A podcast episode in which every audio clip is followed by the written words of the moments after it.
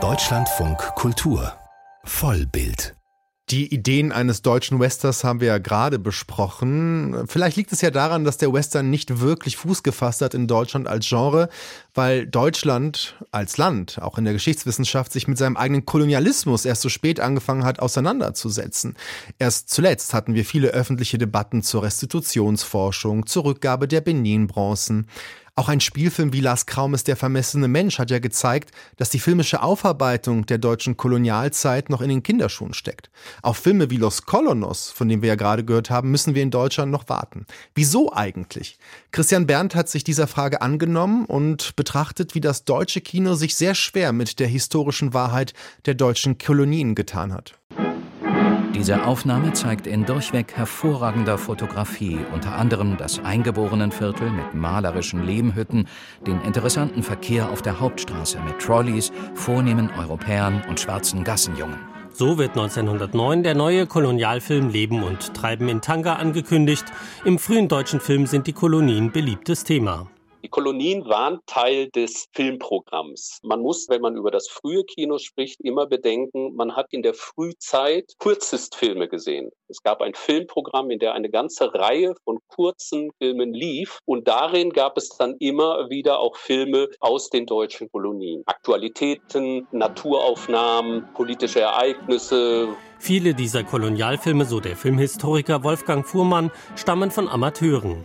Afrika-Reisende wie Robert Schumann drehen nicht nur Jagd- und Naturfilme, sondern filmen auch während des Herero-Krieges. Von den deutschen Kolonialverbrechen erfährt man darin nichts. Nicht die Realität der kolonialen Ausbeutung zeigen diese Filme, sondern das Fantasiebild einer wohlwollenden Kolonialmacht. Wir bauen hier Krankenhäuser, wir bilden die Leute aus, die Schule war ein Thema, der Ackerbau. Diese Themen fanden sich immer wieder.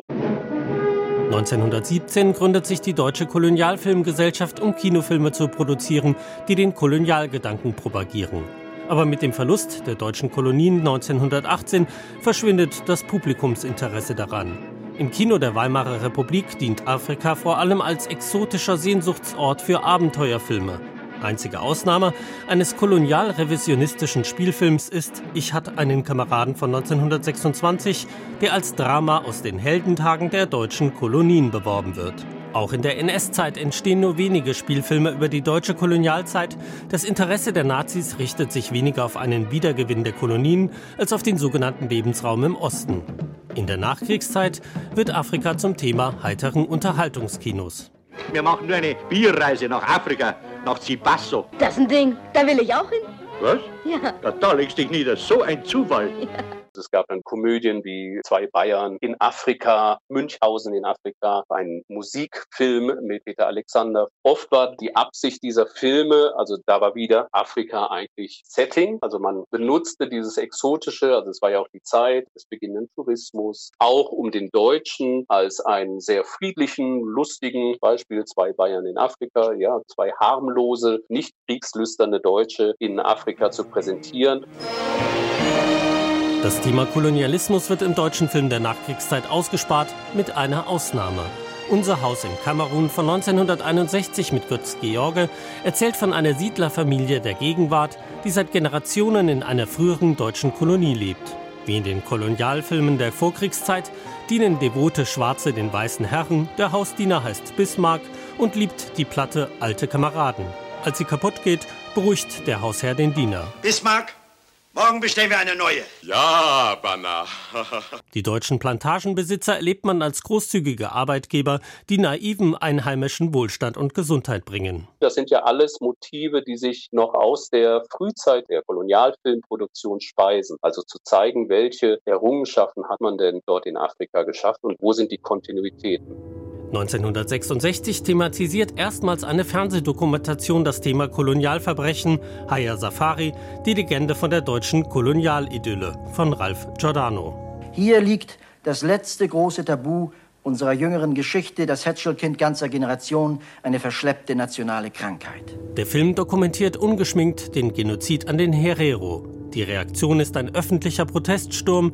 Der WDR sieht sich genötigt, eine Fernsehdiskussion im Nachgang zu senden. Im deutschen Kino- und Fernsehfilm bleiben die Kolonialverbrechen unsichtbar. Einzige Ausnahme ist 1985 der DDR-Fernsehfilm Moringa von Egon Günther.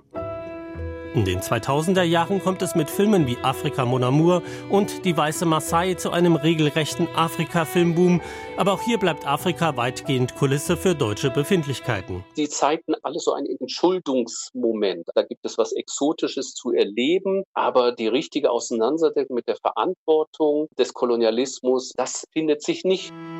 Das Problem zeigt sich auch im ersten deutschen Kinofilm, der den Völkermord an den Nama und Herero thematisiert. Lars Kraumes Der vermessene Mensch von 2023 behandelt zwar die Kolonialverbrechen, zentriert sich aber so sehr auf die Seelenqualen seines deutschen Protagonisten, dass die Herero zu Statisten der Handlung werden. Das Kino ist hier wohl das Spiegelbild der immer noch unaufgearbeiteten deutschen Kolonialgeschichte.